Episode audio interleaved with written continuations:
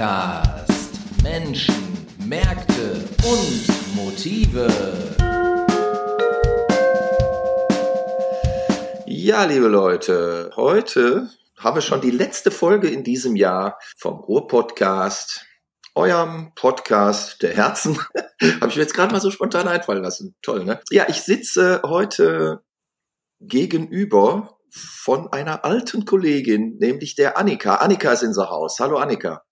Ja, hi Frank. Aber so alt bin ich auch wieder nicht. Ja, so war das doch nicht gemeint, aber alt, weil wir uns schon so ewig lange kennen. Deswegen. Ja, verstehe. Okay, wir wollten heute mal so den Jahresrückblick machen für das abgelaufene Jahr oder ab jetzt ablaufende Jahr 2022. Wie war es denn so für dich, Annika? Ja, ging schnell vorbei irgendwie, ne? Ich habe irgendwie das Gefühl, 2020, 2021 noch gar nicht verarbeitet zu haben und schon ist 2022 vorbei. Ast rein. Was wird nur 2023 ja, bringen? Ich weiß es nicht. Alles klar. So, dann gucken wir doch einfach mal auf das äh, Jahr 22. Wie fing es denn nochmal an? Ja, auch mit einem alten Kollegen, würde ich sagen, ne? Da war der ähm, im allerersten Podcast äh, im Mitte Januar war ähm, Benjamin Bäder bei uns zu Gast Genau. und äh, hatte ja auch beruflich eine Station bei uns und äh, äh, mit dem hast du, glaube ich, über auch über ein Buch gesprochen. Ne? Aber welchen Part hat er denn bei dem Buch überhaupt übernommen? Der Benjamin, der bei uns ja auch einige Jahre äh, im Haus war, hat im Verlag Henselowski Boschmann ähm, das Buch Die Heinzelmännekes äh, illustriert. Und da geht es letztlich um die uns allen ja noch bekannten Heinzelmännchen, die allerdings auf Abenteuer im Ruhrgebiet waren. Ich glaube, im Originalwerk waren sie irgendwie in Köln unterwegs, wenn ich das richtig erinnere. Naja, auf jeden Fall hat Benjamin, der ja auch als Illustrator für uns gearbeitet hat, dieses Buch illustriert. Und es ist ähm, ein sehr schmuckes Ding geworden, was man auch prima zu Weihnachten verschenken kann, finde ich. Da geht's dann, aber das, das ist dann so eine Geschichte, die erzählt wird oder Genau. das, äh, also mehr Prosa oder Gedichte oder Nee, nee, das ist eine Geschichte, die erzählt wird und der Benjamin hat die halt illustriert. Also es ist kein Comic geworden, aber ein, äh, ein Buch mit Illustrationen. ja, hört sich auf jeden Fall sehr süß an. Äh, ist auch sehr süß. Also auch die Heinzel Mennekes, jeden einzelnen davon möchte man quasi umarmen und adoptieren. Hauptsache, da gab's keinen äh, Urheberrechtsstreit, ne? Nein, Einzelmännchen. wahrscheinlich nicht. Aber die sind, glaube ich, auch Mainzelmännchen, ne? ja, die, die hießen ja Mainzelmännchen, weil die im, im ZDF ausgestrahlt wurden. Genau. Aber die Heinzel, die gab's ja auch, oder? Aber ist egal. Heinzel und Mainzel, das äh, überlassen wir jetzt. Äh, so und so ein Ding nämlich, genau. So, und dann 20. Januar, was lief da noch gleich? Ähm, ich meine mich zu erinnern, dass da äh, der Arno Friedrich bei uns war. Der ist äh, irgendwie Vertriebsexperte. Genau. Der Ähm, Arno, den kenne ich schon sehr lange.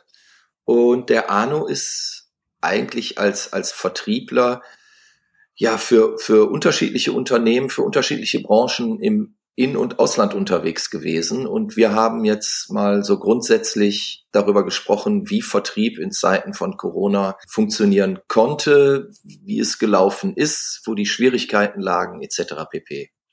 ja, ich stelle mir das echt schwierig vor, wenn man dann an so Firmen gerät, die dann so eine ähm, komplette 100% Homeoffice-Strategie fahren. Und äh, Vertrieb funktioniert ja oft auch meistens nur face-to-face, wenn man da so seine Tricks drauf hat, irgendwie zu überzeugen. Am Telefon ist es schon manchmal schwieriger dann, ne? Ja, also ähm, besonders wenn man sehr, ich sag mal, beratungsintensive Geschichten hat. Ne? Also der Arno hatte mir mal von, von einem Kunden erzählt, für den er halt vertriebstechnisch unterwegs war und dieser Kunde hat halt Spezialsägeblätter hergestellt und auch weltweit vertrieben. Und für diesen Kunden war Arno halt auch viel unterwegs und ja, solche Sachen muss man zeigen. Also die kann man jetzt schlecht am Telefon beschreiben. Ne? Also, Ja, man kann hören, wie die Sägeblätter sägen. Aber das äh, erinnert mich an eine noch frühere Folge, die wir mal hatten, wo ja quasi der Hauptsatz war, es kommt der Tag, da will die Säge sägen. Kannst du dich Genau. daran noch erinnern? Ja, war das nicht der, ähm, ach, ich komme nicht auf den Namen, aber ein Adolf Winkelmann. Regisseur. Genau. Ein großer Adolf Regisseur Winkelmann. aus dem Ruhrgebiet. Ja. Hat er nicht jetzt auch zu Weihnachten wieder irgendwie das Dortmunder U äh, in weihnachtliche Stimmung versetzt. Solche Sachen macht der. Das kann der. Ja. Alles klar. So, nach dem Vertriebsthema waren wir auf der Spur des Vinyls unterwegs, richtig? Ach, wie kann das denn? Ja, gibt's ja durchaus Interesse. Und wir haben den Chefredakteur des Fachmagazins Mint aus Dortmund interviewt. Das war auch ein sehr erhellendes Gespräch. Ähm, der Dennis Plauk, ein junger Kollege auch, der mit dem Mint, finde ich zumindest, ähm, ein wirklich tolles Magazin aus der Taufe gehoben hat, in dem es im sechs Wochen Turnus, also es gibt, ich glaube, acht Ausgaben im Jahr, immer wieder eine neue Printversion produziert und präsentiert, die jedes Mal wirklich sehr, sehr spannend ist, vorausgesetzt man interessiert sich für Schallplatten. Wofür steht denn MINT eigentlich? Ich kenne das nur für mathematisch, äh, Ingenieur, Naturwissenschaft und Technik. Nein, MINT ist eine Platte, wenn sie ungehört ist, also wenn sie noch quasi jungfräulich in der Hülle liegt, dann ist sie Ach MINT. So. Ja. ja, wieder was gelernt. Siehste? Dafür sind wir ja da. Am 9. Februar gab es einen Ruhr-Podcast mit Till Beckmann und Martin Kaisch. Oh, diesmal zwei Leute zu Gast. Ja, Schauspieler und Kabarettist und bei Martin Kaisch sogar noch Alternativ-Karnevalist. Was ist das denn? Das ist äh, der der Martin hat den Geierabend ja installiert und bringt den immer wieder aufs äh, Trapez. Der Geierabend ist sowas wie ja, ich sag mal, so eine, so eine alternative Karnevalsveranstaltung. Ja, wir haben uns wirklich über alles Mögliche äh, unterhalten, hauptsächlich aber ähm, über die Schwierigkeit und ja, die neuen Anforderungen für performende Künstler in Zeiten der Pandemie, was ja nicht ja. so ganz easy ist. Ne? Aber Wahnsinn, dass die Pandemie im zweiten Jahr dann auch immer noch so krass Gesprächsthema durchweg durch alle Sparten ist, ne? Naja, nu, die hatten halt auch wenig Möglichkeiten, sich in Szene zu setzen und ähm, aufzutreten und damit überhaupt auch Geld zu verdienen. Das ist ja, denke ich, bei vielen Leuten gar nicht so präsent, dass ein Schauspieler, wenn er nicht spielt, auch nichts verdient. Oder dass ein Künstler, ähm, der von seinen Performances lebt, halt kein Einkommen hat, wenn er nicht performen kann. Ne? Und ähm, von daher hatten wir uns diesem Thema dann auch mal gewidmet. Ja, Okay, weiter geht's. 17. Februar. Es ist Zeit für die Frauschaft. Ein sehr feministisches Thema, aber von einem Mann angetreten, ne? Ja, manchmal müssen auch Männer solche Ideen haben.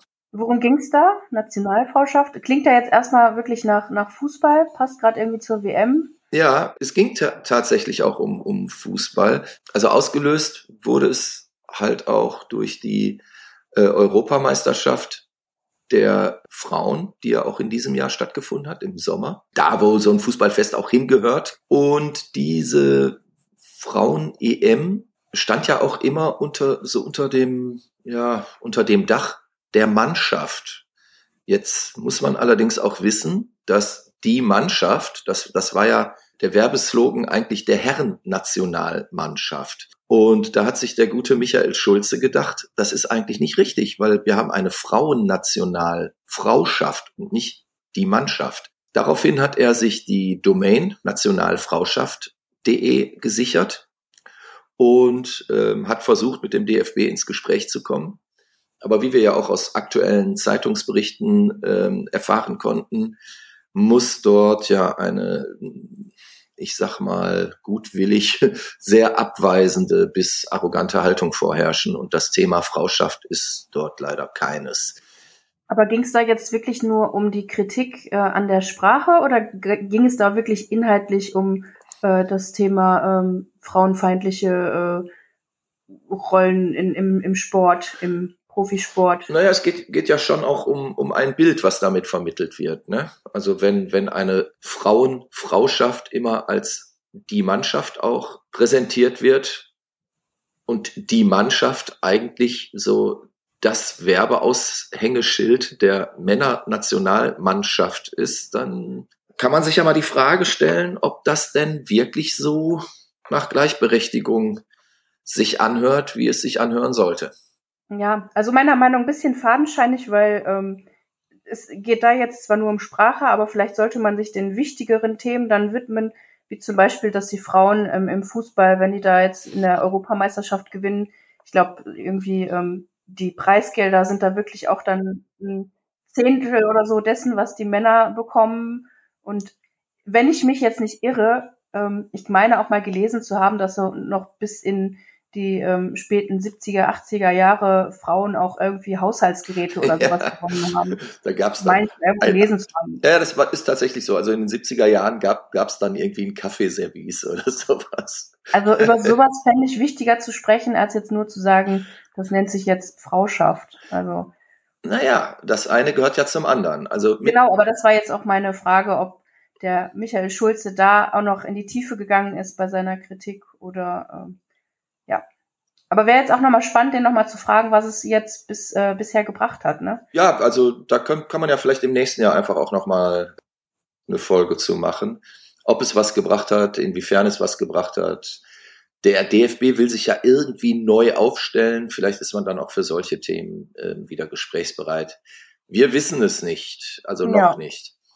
Okay, 23. Februar. Wir hatten eine Folge mit dem Titel Streaming Killed the Live-Auftritt oder Driven by Faulheit. Der beste Titel bisher, finde ich. Finde ich auch. Driven by Faulheit ist natürlich äh, sehr cool. So ein Spruch kann natürlich nur von Klaus Merkert kommen. Klaus Merkert, ähm, Autor und DJ aus Bochum, den ich auch schon sehr lange kenne tatsächlich. Und ähm, der ja so eine so eine Szene-Ikone, besonders so im, im Dark- und Grufti-Umfeld ähm, ist, schon seit vielen Jahren, schon etliche Romane und äh, Sammlungen mit Kurzgeschichten geschrieben hat und natürlich durch seine Tätigkeit als, als DJ zu lokaler Größe geworden ist. Und ja, wir haben uns letztlich darüber unterhalten, wie denn ja so der, der Musikkonsum sich verändert hat durch Streaming-Angebote, Streaming-Formate und wie überhaupt auch in, wir reden ja immer noch von, von der Zeit der Pandemie, wie ähm, es sich auch als Künstler in der Hinsicht, ähm, dass er als, als DJ ja auch keine Möglichkeiten mehr hatte aufzutreten, weil, ähm, oder in Erscheinung zu treten groß, weil die großen Tanzevents natürlich auch abgesagt worden sind, ne? Oder ähm, erstmal auf Pause-Taste äh, gestellt wurden, welche Möglichkeiten er da hat, ja, aktiv zu werden ähm, und somit dann auch letztlich Geld zu verdienen. Und da haben wir festgestellt, dass die Möglichkeiten äh, nicht so üppig gesät waren. Ja, und kann man denn mit Streaming auch Geld verdienen? Also wenn man jetzt als DJ streamt, kann man dann da irgendwie Eintritt verlangen oder? Nee, also es gab, es gab, es gab tatsächlich ähm, Versuche, daran kann ich mich erinnern, dass es, ja, ich sag mal, solche, solche Streaming-Events von Anbietern gab.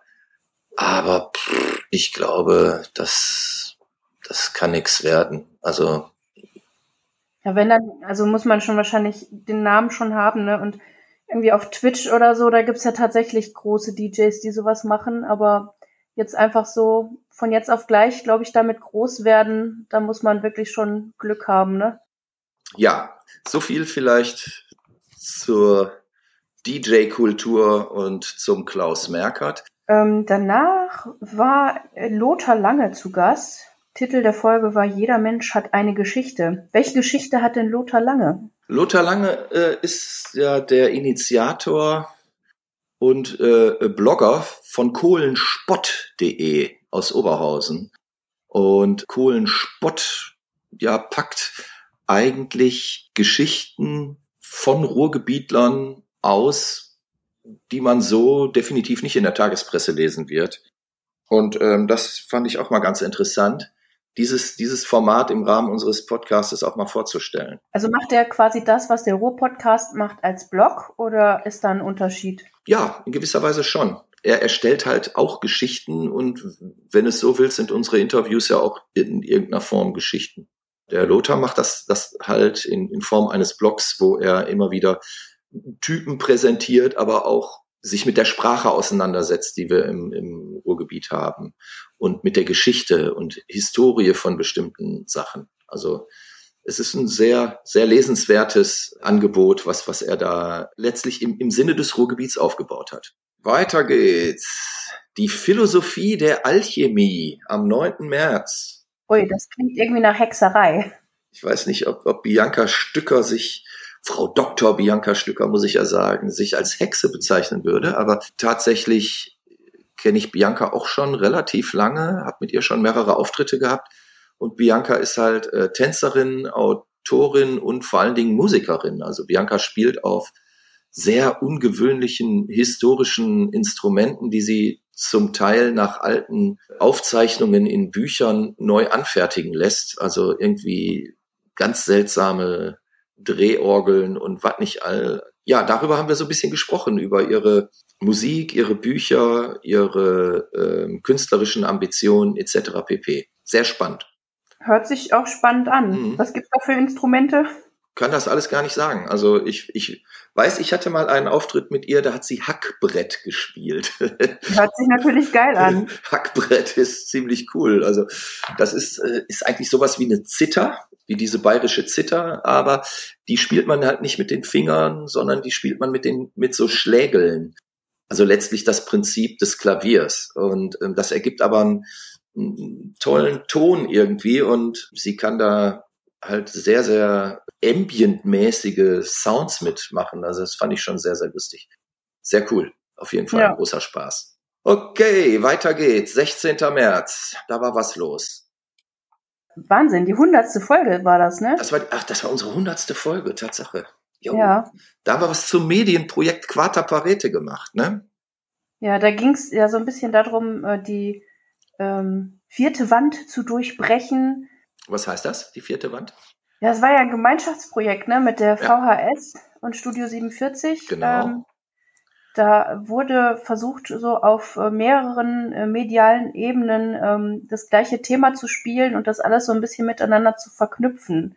Das wurde in der Folge aber erst erklärt, also genau. worum es da geht. Und das tatsächliche Event war nämlich genau eine Woche später. Da haben wir einen Talkgast von den städtischen Entsorgungsbetrieben die Ute Brüggemann, die dort uns Rede und Antwort stand, wie es denn mit der Entsorgung von Elektroschrott tatsächlich aussieht. Also jetzt muss man dazu wissen, dass dieses gesamte Quarta Parete Projekt zum Thema hatte, die unterschiedlichen Möglichkeiten von Upcycling, ähm, Recycling, Schrott sammeln, Schrott verwerten, neuen Bestimmungen zufügen etc. pp darum herum hangelte sich dieses, dieses Medienprojekt, was zeitgleich in einer Fernsehsendung, die Fernsehsendung wurde von Studio 47 geführt, bei uns war es im, im Podcast und ähm, parallel und zeitgleich dazu gab es auch eine Talkshow, äh, muss man sagen, im, in der VHS. Und ähm, die wurde dann auch noch radiomäßig von der ähm, Jugendredaktion von Radio Duisburg verarbeitet und zu einer Radiosendung ähm, gemacht. Also das, das war ja letztlich äh, Sinn und Zweck der ganzen Geschichte, dass wir diese unterschiedlichen Formate live zu einem bestimmten Event mit der Aufgabe ähm, des Themas Recycling, Entsorgung, Upcycling etc. pp. Also unterm Strich Müllvermeidung mit unterschiedlichen Talkgästen und unterschiedlichen Themen rauszugehen. Also fassen wir zusammen, hundertste Folge wurde das Projekt vorgestellt. Genau. Und in der 101. Folge wurde es durchgeführt. Genau. Sehr schön. Ja, und dann am 30. März eine Folge, auf die ich mich sehr gefreut habe. Der Stefan Kleinkrieg war bei uns im Studio. Stefan Kleinkrieg, seines Zeichens Gitarrist und Gründungsmitglied von Extra Breit, der Band aus Hagen eigentlich, die man heute noch kennt und ähm, die auch heute immer noch aktiv sind. Also mittlerweile seit 44 Jahren oder so. Extra breit. Äh, ich habe mich deswegen sehr darüber gefreut, weil ich natürlich als Jungspund mit 14 oder so die erste extra Breitplatte natürlich auch rauf und runter gehört habe und seitdem den Weg der Band immer auch verfolgt habe und sogar mal mit denen zusammen auf einem Festival gespielt habe, wo wir uns dann abends gemeinschaftlich äh, einen hinter die Binde gekippt haben. Es können auch zwei gewesen sein. Also es war, war ein äh, lustiges Fest, sag ich mal. Und ähm, ja, Stefan, ähm, sehr toller, netter Kollege, der dann auch in der Corona-Zeit ein, ein Soloalbum aufgenommen und herausgebracht hat. Und da haben wir natürlich drüber gesprochen. Also jetzt nicht nur über sein, sein Soloalbum, wir haben über sein Buch gesprochen, wir haben über Extra breit gesprochen und dies und das und jenes. Also wirklich ein, ein großer Spaß. Und ich verrate nicht zu viel, wenn ich sage, nachdem das Mikrofon aus war, haben wir da noch zwei Stunden weiter gesprochen, weil es einfach so viel, so viel zu erzählen gab. Natürlich gesprochen. Was denn sonst? Meinst du gesungen oder was? Ja. Ja, dann kündige du doch mal die nächste Folge an, vom 6. April. Moment, 6. April. Ich muss mal kurz mich daran erinnern, was da los war. Ich ja. habe mir das natürlich nicht aufgeschrieben. Ich weiß alles auswendig. Nee, äh, Werner Streditz war noch mal zu Gast. Ne? Der, der war, war doch schon mal, ne? Ja, Werner war schon mal bei uns. Ja, der Werner ist ja auch ein, ein bedeutender Ruhrgebietsautor, auch wenn man das vielleicht mit dem Ruhrgebiet heute gar nicht mehr so dazu sagen muss. Früher hat er ja ähm, in, in seinen Lyrikbänden immer explizit aufs äh, Ruhrgebiet abgehoben. Mittlerweile ist das gar nicht mehr so, aber Werner hat natürlich auch äh, vor Jahren mal den Ruhrgebietsliteraturpreis gewonnen und ist immer noch sehr aktiv, obwohl beruflich bereits seit einigen Jahren im Ruhestand. Und er hat auch ein, ein neues Buch äh, herausgebracht in diesem Jahr, und zwar Dämmerung der Leibwölfe. Und über dieses Buch haben wir gesprochen. Worum geht es da in dem Buch so? Na, das kann man jetzt nicht so mit zwei Sätzen erzählen. Also, ist das ein ähm, Roman oder? Das ist ein Roman und ich sage nicht zu viel, wenn ich sage, es lohnt sich, das zu lesen und bald ist Weihnachten. Kauft es euch einfach. Es ist ein tolles Buch, lohnt sich und Werner Strelitz, ja, gern gesehener Gast bei uns im Pro-Podcast. Weiter ging es, glaube ich, mit Hardrock, oder? Ja, also langsam glaube ich auch, wir müssen mal den, den Podcast irgendwie einen Untertitel geben, irgendwie mit, mit Punkrock im Ruhrgebiet oder so. Punkrock im Hardrock? Nee, nee. Wir haben ja echt viele Leute so aus der Musikszene, ne? Aber man sieht, im Ruhrgebiet ist, äh, ist diese Szene auch stark. Da, wer war das? Äh, warte, warte mal, Klaus van Scheid hieß der gute Mann. Klaus van Scheid, Musiker aus Mülheim an der Ruhr. Ja, denn auch da muss ich sagen, ich den Klaus schon ziemlich lange kenne. Und der Klaus hat mit anderen Sportsfreunden einen Song aufgenommen, der ist dann über digitale Kanäle verbreitet worden. Man konnte dazu quasi eine gewisse Spende abgeben. Und dieses Geld wurde gesammelt, um dann eine Solidaritätsbekundung ähm, zu geben. Ich glaube für die äh, für Flutopfer, ne? Genau, einerseits für die Flutopfer im Ahrtal und andererseits wollte man auch schauen, ob man mit dieser Geschichte dann auch noch Geld einsammeln kann für die Ukraine-Hilfe. Was letztendlich wie und in welchem Umfang daraus geworden ist, kann ich noch gar nicht sagen, weil ich glaube, das Projekt läuft immer noch. Aber es ist ja auf jeden Fall ähm, interessant, dass sich ja wirklich unterschiedlichste Musiker zusammengetan haben, um äh, aus dem Ruhrgebiet hauptsächlich auch, um dort äh, ein Solidaritätsprojekt auf die Beine zu stellen. Ja, Hut ab ja, auf jeden Fall. Auf jeden Fall, genau. Wenn wir schon darüber gesprochen haben, dass Musiker ja jetzt nicht unbedingt in, zu, zu Corona-Zeiten so viel Einkommen haben, dass man dann noch sagt, wir machen jetzt hauptsächlich noch was für den guten Zweck. Das ist schon ähm, eine tolle Sache. Ohne Frage. So, und in gewisser Weise musikalisch geht's weiter. Am 11. Mai hatten wir den Frank Herbst zu Gast. Ein Punk geht in Rente. Was hat es damit auf sich? Ist, ist er auch Punkrock-Musiker oder Punkmusiker? Und nee, der Frank Herbst ist, ist alles, aber kein Musiker. Also Ach so. Er ist nicht mal Musikant. Frank Herbst ist, ja, ich sag mal, so ein Szene-Unikum aus Oberhausen, der quasi als Fanzine-Macher viele, viele Jahre aktiv war, der als Label aktiv war, der Konzerte veranstaltet hat, der tatsächlich eine Band auch mit groß gemacht hat, muss man sagen, weil er die schon ganz, ganz früh, als die Band gerade so aus dem Proberaum rausgekrochen kam, unterstützt hat und mit äh, äh, Gigs versorgt hat. Und das sind die Broilers zum Beispiel. Heute nationale Stars, äh, die Platz eins gerade mit ihrem Live-Album in den Charts belegen. Und er war einer der ersten, der die überhaupt gebucht hat und mit denen Konzerte veranstaltet hat. Und ja, der Frank hat jetzt entschieden, in diesem Jahr soll Schluss sein. Also er hat sein Fanzine eingestellt. Er wird die Label-Tätigkeiten, die er in den letzten zwei, drei Jahren auch nicht mehr äh, so üppig verfolgt hat, einstellen. Also er ist demnächst nur noch Fan und ähm, macht äh, aktiv so gesehen nichts mehr. Er wird natürlich weiterhin die Szene rein aus Interesse verfolgen, aber er möchte so gesehen nicht mehr aktiv tätig werden.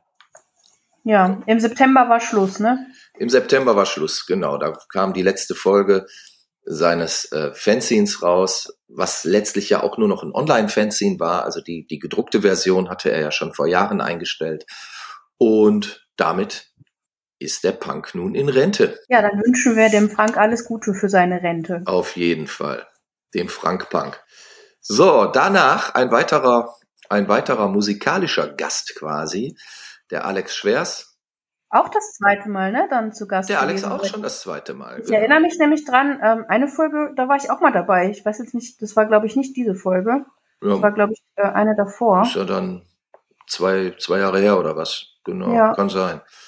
Naja, auf jeden Fall haben wir gesprochen, einerseits über sein, ja, ich sag mal, Hauptprojekt oder Hauptprodukt. Er ist ja der, der Veranstalter des Ruhrpott-Rodeo, was ja immer auf der Schwarzen Heide äh, stattfindet was allerdings ja die letzten Jahre Corona-bedingt äh, nicht stattgefunden hat. Also in 20 und 21 durfte es nicht stattfinden. 22 hat es dann aber wieder laufen können.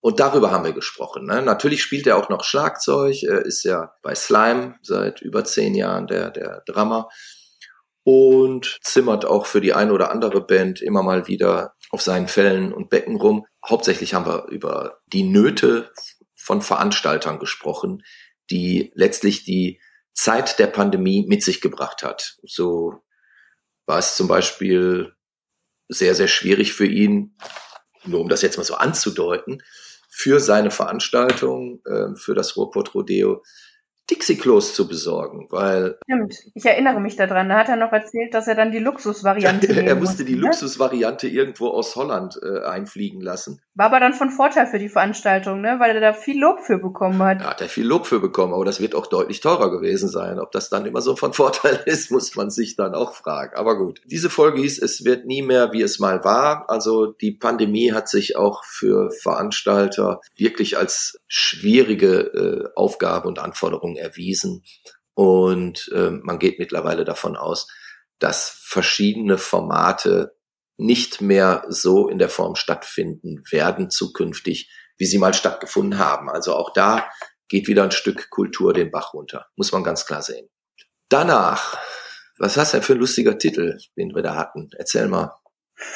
Ja, keine Ahnung, warst du da irgendwie äh, Mitverschwörer von irgendeinem äh, Mordfall oder der Titel äh, lautete 75 Jahre später fragt man sich, wohin mit der Leiche? Wer hat sich das denn gefragt? Ja, ich habe mich das gefragt und zwar muss man ähm, wissen, wir waren im Gespräch mit Ayosha Liebert, der ist ähm, Regisseur am Amateurtheater Bühne 47 aus Duisburg, Rheinhausen. Und die blicken oder blickten in diesem Jahr tatsächlich auf 75 Jahre Bühne zurück.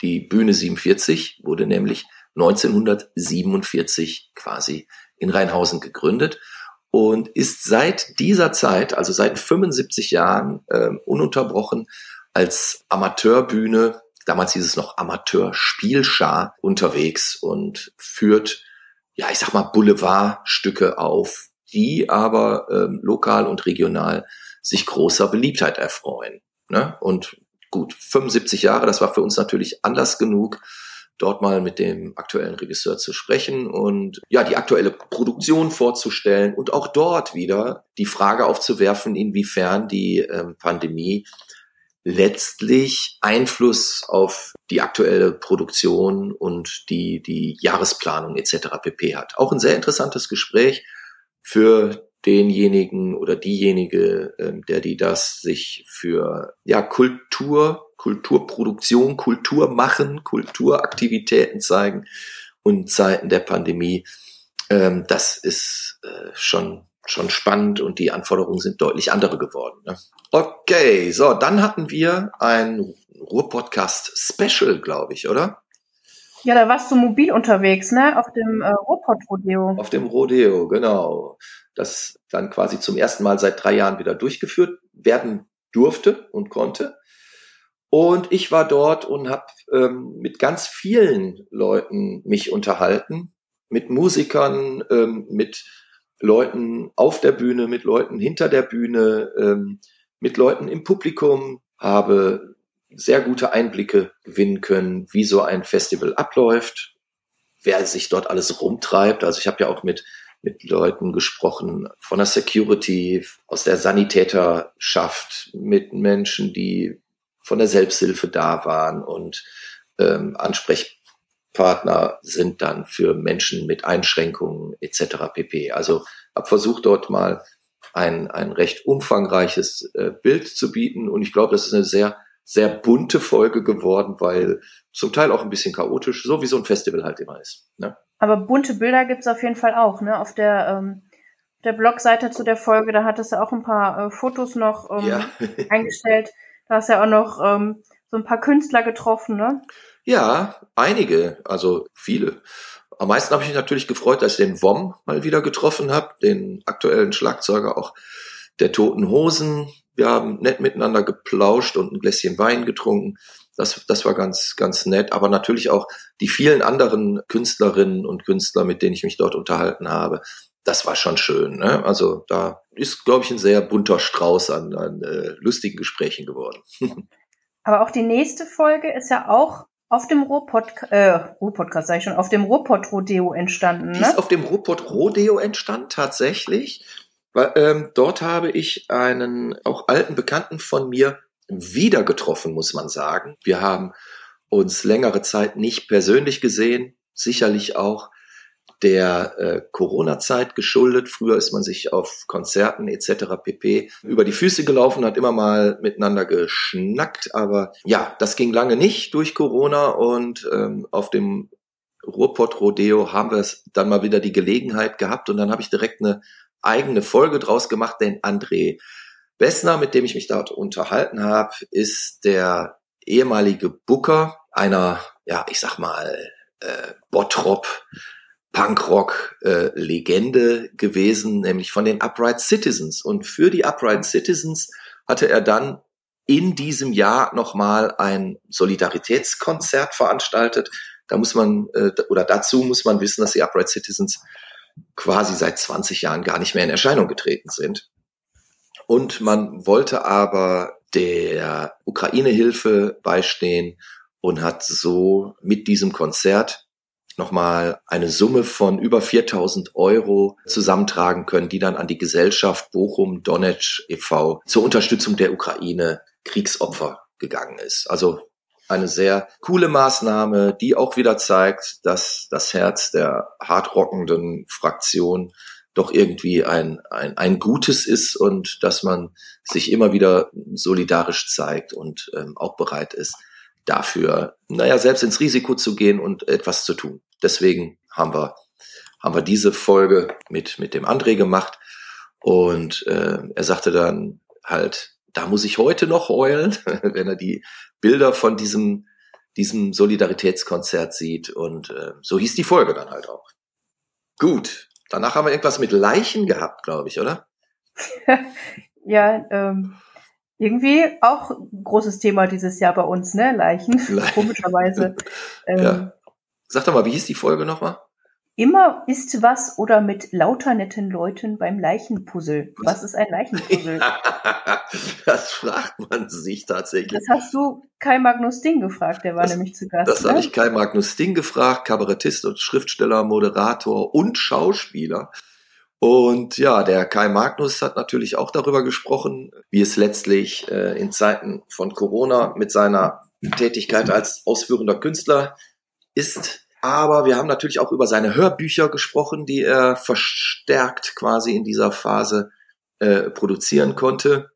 So ist dann auch die Geschichte mit dem Leichenpuzzle entstanden. Was das allerdings heißt und was es genau damit auf sich hat, da müsste man schon in die Folge reinhören. Das Aber eine Frage, kann man das Leichenpuzzle auch zu Weihnachten verschenken? ich, äh, ich rate davon ab. aber das Hörbuch bestimmt, das Hörbuch bestimmt. So, dann aber, wir, wir sind immer noch im, im Festivalsommer, habe ich so den Eindruck. Der Hirsch ist wieder auf dem Platz. Ja, welcher Hirsch denn? Da ging es ums äh, Platzhirsch-Festival. Das ist ja auch schon ein Festival, das hat sich ähm, mit den Jahren echt etabliert hier, ne? Im, Genau. Im Mhm. Duisburger ähm, Dellviertel. Ja, ja, ja. Und da waren äh, zwei ähm, Personen aus dem Orga-Team da, die, Die Steffi und der Malte waren bei uns, genau. Steffi und Malte. Genau, ja. Und da äh, haben wir auch darüber gesprochen, warum die letzten Jahre eigentlich äh, nichts durchgeführt werden konnte durch Corona. Die Frage ist schnell beantwortet. Aber was man sich hat Neues einfallen lassen, um in diesem Jahr wieder aktiv zu sein, wie die Sicherheitsmaßnahmen aussahen, wie die hygienischen Maßnahmen aussahen, etc. pp. Und Steffi und Malte waren ganz zuversichtlich, dass es ein tolles Festival werden wird. Und das, was ich gesehen habe und was ich an Feedback äh, nach dem Festival gehört habe, konnte sich auch äh, sehr sehen lassen und gab den beiden auch recht. Und ich hoffe, dass es im nächsten Jahr weitergehen kann mit dem Platzhirsch-Festival in Duisburg auf dem Dellplatz. Aber das war jetzt nicht nur auf dem Dellplatz, ne? Also die haben, glaube ich, das auch so Ja, drumherum ja, wobei das war ja früher auch schon. Ne? Also ich kann mich erinnern, dass es auch mal ein Jahr gab, wo in den umliegenden ähm, Einzelhandelsgeschäften äh, Künstler aufgetreten sind, äh, Liedermacher etc., die dann zur akustischen Gitarre irgendwas gemacht haben oder die Puppenspiel vorgeführt haben oder so. Ich kann mich da deswegen erinnern, weil ich selber auch mal bei bei Rosskoten äh, äh, gespielt habe. Das aber dann auch schon jetzt fünf oder sechs Jahre her. War aber auch im Rahmen des Platzhirsch-Festivals. Ah ja. Und nächstes Jahr übrigens vom 25.08. bis zum 27.08. findet das statt wieder. Das ist ja schon mal gut, dass du das ankündigst. Dann werden wir uns dafür die Zeit schon mal blocken. Nach dem Platzhirsch ist vor dem Podcast. Da, da war Piet Metzen zu Gast, auch ein Genau. Podcaster aus dem Ruhrgebiet, ähm, Ja. und zwar aus Bottrop. Podcast, ne? Bottroper Podcast, würde ich mal behaupten. Das Genau. ist die- ne? Der, der ähm, Pete macht mit seinem Kumpel Alex den Podcast und der Podcast präsentiert nur, ja, ich sag mal, Themen aus Bottrop. Da haben wir drüber gesprochen, wie es dazu kam, dass es jetzt einen Podcast gibt, warum es den gibt und welche Themen dort verhandelt werden, wer ähm, schon als Talkgast dort war, etc. pp. Eine lustige Geschichte, weil immer wieder, wenn man solche Geschichten ähm, aufbaut, passiert hier und da das ein oder andere. Und das ist dann schon mitunter sehr witzig, amüsant und charmant. Und ähm, ich finde eine spaßige Folge geworden. Danach die Folge hatte allerdings keinen spaßigen Hintergrund. Da ging es nämlich mal wieder um Tod. Und zwar um den Tod von Ja, äh, Queen Elizabeth, die zweite, ist mit 96 Jahren gestorben. Und äh, da fragt man sich jetzt, ähm, gut, warum haben wir das zum Thema gemacht? Ein weltbewegendes Thema. A war es ein weltbewegendes Thema. B haben wir ja mit, mit dem Rob Tonks, den wir ja auch schon mal im ähm, Ruhr-Podcast hatten, einen Engländer, der sich, was diese Fragen an, angeht, sehr gut auskennt und der zu der Zeit just gerade äh, in England war. Und ich habe äh, ein, ein Ferninterview quasi mit ihm geführt zum Tod von Queen Elizabeth, weil ich auch wissen wollte, wie ist denn da die, die Stimmung gerade und ähm, wie fühlt man sich? Und dazu muss man sagen, wir haben den Podcast, wir haben das Interview geführt, ich habe sofort die Folge fertig gemacht. Wir haben die ja eingestellt, wie du dich erinnerst, die ist ausgestrahlt worden. Und zwei Stunden nachdem wir quasi online waren, ist erst ein Interview mit Robert Tonks, der ja auch beim, beim WDR als äh, äh, England-Experte gelistet ist. Erst zwei Stunden nachdem wir on waren, ist er im WDR auf WDR 5 gelaufen.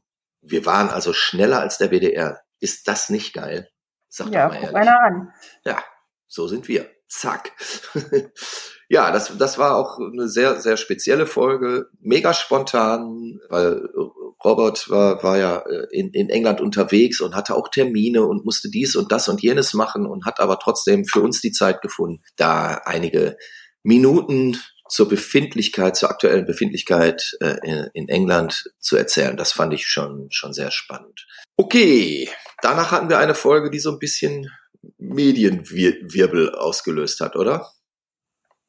ja, also ja, ein bisschen äh, viel Diskussion gab's äh, ne, unter dem Beitrag auf äh, Facebook, Instagram. Genau, genau. Aber warum denn eigentlich? Was, was war denn da Thema, das das so ausgelöst hat? Ja, das, das Thema war das neue Buch äh, von Ronja Schwikowski, beziehungsweise sie ist ja nur die Herausgeberin mit äh, äh, einer Kollegin zusammen. Ronja ist ja auch die Herausgeberin des Plastic Bomb äh, Magazins oder Fanzines, also die, die Chefredakteurin und Geschäftsführerin. Dazu gehört auch noch ein Mailorder und ein Plattenlabel. Und ja, Ronja ist letztlich so eine Szene-Aktivistin und wie das bei Leuten ja immer so ist, die sich für irgendetwas engagieren, wird sie natürlich auch von anderen Menschen kritisch gesehen. Aber Ronja hat halt äh, äh, dieses, dieses Buch geschrieben, Punk as Fuck, mit ja, Diana Ringelsieb. So, jetzt fällt es mir wieder ein, mit Diana Ringelsieb zusammen. Und da geht's darum, wie letztlich Frauen im Punk gesehen werden und dass es dort auch extrem ja frauenfeindliche ähm, Geschichten gibt. Das ist nachzulesen in diesem Buch, ähm, ein, ein Interviewbuch. Also ähm, Ronja und Diana haben insgesamt, glaube ich, über 40 Frauen interviewt, die alle ihre Geschichte äh, erzählt haben. Ja, ich habe mir dieses dieses Buch halt durchgelesen und war wirklich bisweilen erstaunt und äh, auch erschüttert darüber, was alles so ja in dieser Subkultur passiert. Aber da muss man ja auch mal sagen, das passiert nicht nur in irgendwelchen Subkulturen. Ähm, ja, aber eben auch. Die Frauenfeindlichkeit oder besser gesagt, ähm, ja, Flinterfeindlichkeit ist ja ähm, ein intersektionales Thema. Das durchzieht ja alle Kulturen und Subkulturen. Das, das ist so. Aber es, es ist ja interessant, ähm, dann auch mal zu sehen, wie so etwas in einer Subkultur äh, äh, auch passiert, die sich ja eigentlich damit rühmt, sehr offen und sehr freidenkend und, und sehr tolerant zu sein. Und ähm, wir sind Aber all, all nur Menschen. Ne? Sind wir mal ehrlich, die so Polizei rühmt sich auch damit, äh, Freund und Helfer zu sein. Und wie wir zuletzt bei dieser Riesenrazzia gelernt haben, auch bei der Polizei gibt es Menschen, die einen Knall haben. Also Arschlöcher gibt es überall, das ist mal logisch. Ja, deswegen, und, ähm, mich wundert's nicht. Nee, ja. Aber es ist auf jeden Fall sehr aber, aber das, ich sag mal, dass, dass bei der Polizei so etwas passiert, liegt ja an dem Herrschaftssystem, was man, was man dort hat. Ne? Und äh, Befehl und Gehorsam. Ich meine, dass, dass das auch Leute anzieht, die, die genau auf eine, auf eine bestimmte Art und Weise äh, empfänglich auch für ein gewisses Geistesgut, wobei das Wort gut da äh, schon eigentlich falsch ist, sind, äh, das, das liegt ja auf der Hand. Ne? Und die hast, hast du ja auch äh, äh natürlich in der Bundeswehr etc. pp. Also überall dort, wo, wo es um, um Macht und Herrschaft und so weiter geht, wird ja, aber das oft halt so auch passieren. patriarchale Machtstrukturen. Genau, ne? ganz genau. Und ähm, streng genommen sollte man ja meinen, dass es das im Punk so in der Form nicht gibt. Aber weit gefehlt, natürlich gibt es auch da Frauenfeindlichkeit und merkwürdige Ansichten. Naja, wie auch immer, auf jeden Fall finde ich, dass es ein interessantes Buch geworden ist und für uns natürlich auch ähm, Thema war, und ähm, wie wir dann ja gesehen haben an den entsprechenden Facebook-Posts und, und Kommentaren etc. pp. in den sozialen Medien, haben wir da offensichtlich ja auch einen gewissen Nerv getroffen. Muss man aber auch sagen, das waren hauptsächlich Männer, die da diskutiert haben. Ja, ne? Finde ich auch wieder ein Phänomen. Aber nicht ist die Frage, kann man sich das gut zu Weihnachten schenken lassen oder verschenken? Ich finde ja. Ja, kann man. Kann man gut. Kann sehr man, gut. Kann man sehr gut machen. Also hier, Idee, fürs Weihnachtsgeschenk. Idee fürs Punk Weihnachtsgeschäft, genau. Punk as fuck. So ein Ding, genau. So. Zack. Danach hatten wir dann einen Gast, also der Thorsten Schledorn war bei uns zu Gast und den möchte ich mal so als Tausendsasser aus Oberhausen beschreiben. Thorsten ist äh, DJ, Moderator, hauptsächlich von, von Hot Rod Rennen und sicherlich einer der größten Ramones-Fans dieser Erde. Und er gehörte zu einem sehr illustren Kreis, denn der Thorsten hatte die sogenannte goldene Ramones Backstage-Karte. Der kam also weltweit, weltweit tatsächlich äh, in jedes Ramones-Konzert äh, backstage. Und ähm, er selber hat äh, deutlich über 100 Ramones-Konzerte gesehen, wie er sagt, und war damit einer der, der Handvoll, muss man ja sagen, Top-Fans der Ramones. Und wie kommt man zu dieser Ehre? Du, das hat sich offensichtlich irgendwie so ergeben, weil er eh ständig mit der Band rumhing. Ja, davon erzählt er zum Beispiel ja auch in dieser Folge. Und wir haben aber auch gesprochen über seine sonstigen Tätigkeiten als Moderator von Hot Rod Rennen tatsächlich. Was sind denn nochmal Hot Rod Rennen? Wettrennen von merkwürdig aufgebrätzelten Autos, die irgendwann in den 50er Jahren mal gebaut worden sind, aber mittlerweile durch Tuning und Umbauten und was nicht all zu ja total abgefahrenen, zum Teil futuristisch aussehenden Fahrzeugen umgebaut wurden, die in, in der Regel auch keine Straßenzulassung haben. Das findet dann aber auch im Ruhrgebiet statt, meine ich, diese Hot Rod Rennen, oder? Auch, also die finden aber bundesweit statt und ähm, Hot Rod Rennen gibt's eigentlich überall. Das ist so eine ganz, ganz bestimmte Szene. Die finden auch im Ruhrgebiet statt, aber vor allen Dingen ist der Thorsten ja auch Ruhrgebietler, ne? Der kommt nämlich aus Oberhausen. Ja, wie wär's denn mit einer neuen Veranstaltungsreihe Hot Rod im Pott? Hot Rod im Pott. Äh, es gibt tatsächlich äh, auch auf dem Gelände der hier Schwarzen Heide sind auch immer wieder Hot Rod Rennen gewesen. Ich weiß nicht, ob das aktuell jetzt immer noch der Fall ist. Ich weiß nicht, wie in dieser Szene Corona gewirkt hat, aber solche Veranstaltungen werden ja wohl auch erstmal in den letzten zweieinhalb Jahren nicht so oft gelaufen sein. Ja, wer sich dafür interessiert, kann aber auch auf der Homepage nachgucken, ähm, www.race-61.de. Das ist da eine bestimmte Veranstaltung, ganz genau. Genau, mhm. da gibt es dann Infos zu diesen Hot-Rod-Rennen, die äh, zumindest bei uns. Genau. Vom, vom Hot Rod ins Kino. ja, ähm, auch wieder ein Gast, der schon mal bei uns war, Stefanie Hajdamovic. Ja. Fernsehjournalistin und Dokumentarfilmemacherin.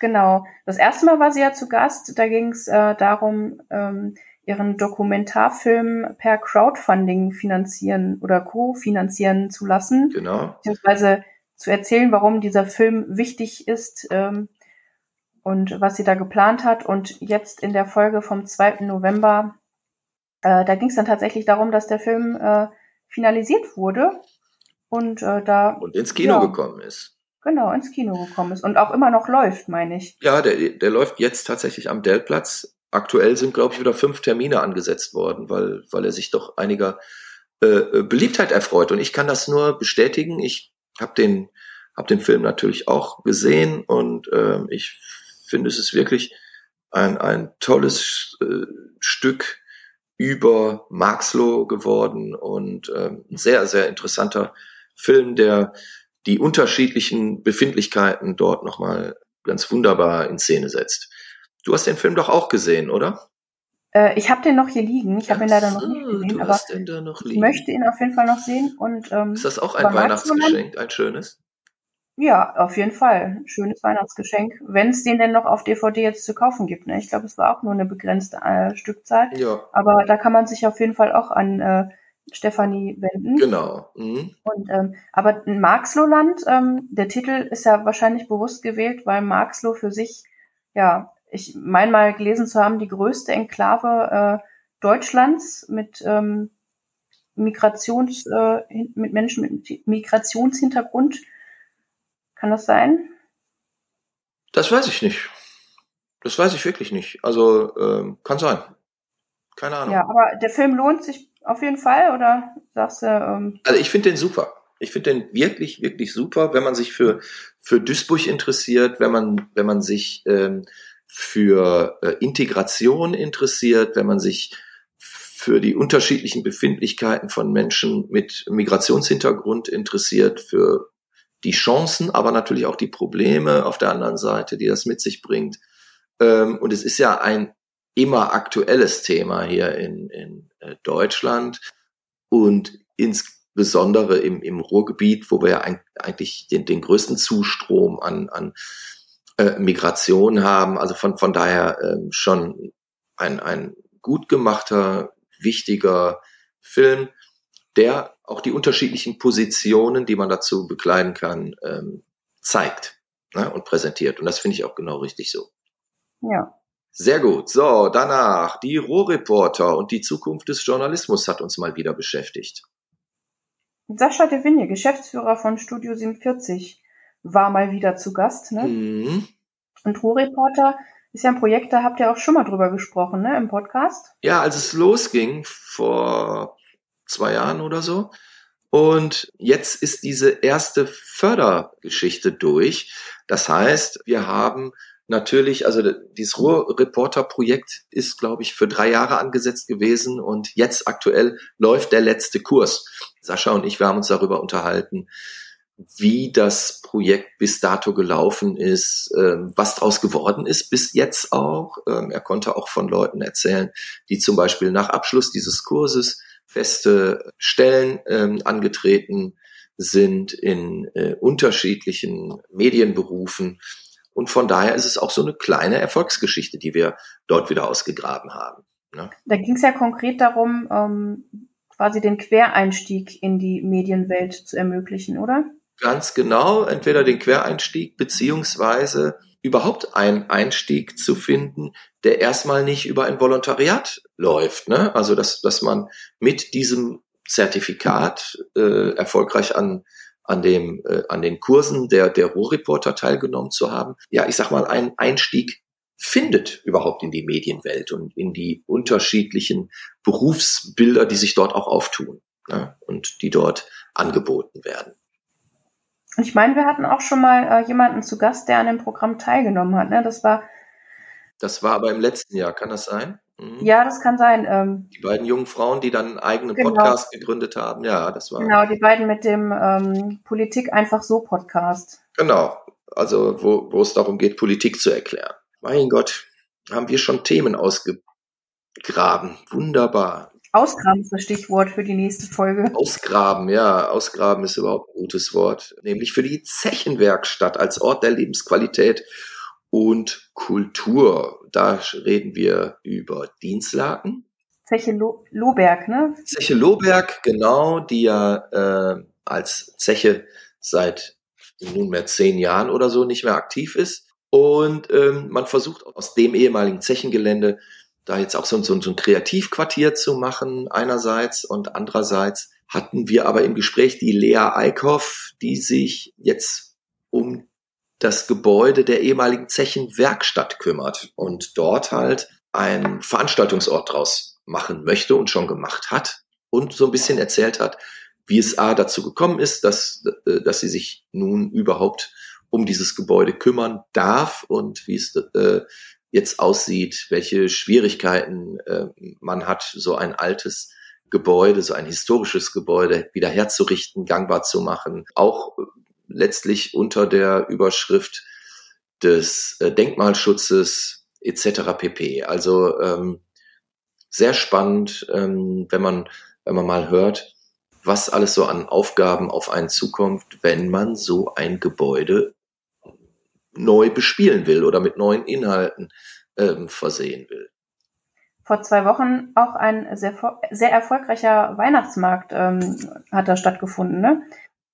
sehr schön gewesen sein. Das äh, habe ich auch gehört. Ich war aber selber nicht dort, muss ich sagen.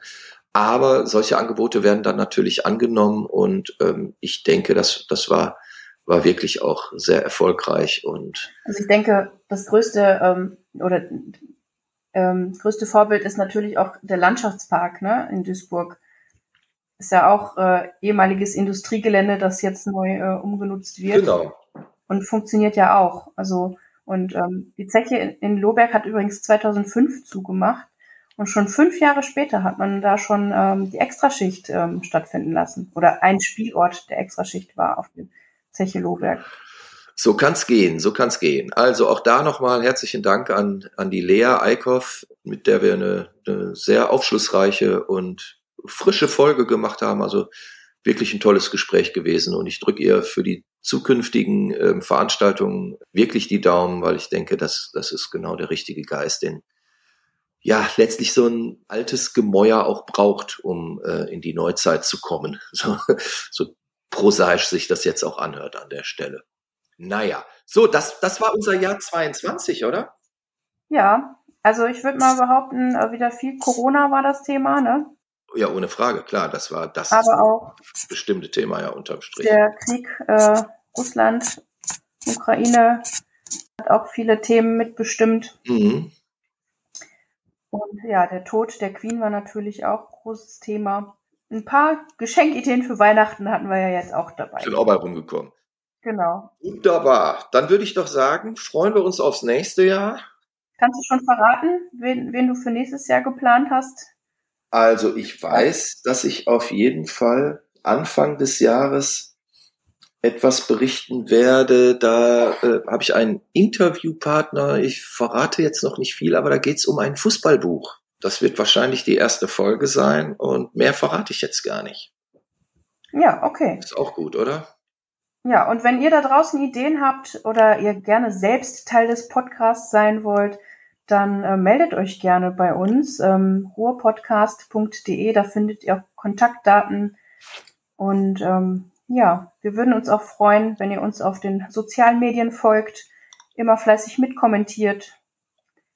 Und ja, wie gesagt, wenn ihr Ideen habt für Themen, meldet euch. Und dann machen wir was draus. Genau. In diesem Sinne. Ja, das war der Ruhr-Podcast in 2022. Mein Name ist immer noch Sepp Oberpichler. Ich sitze immer noch hier in Duisburg.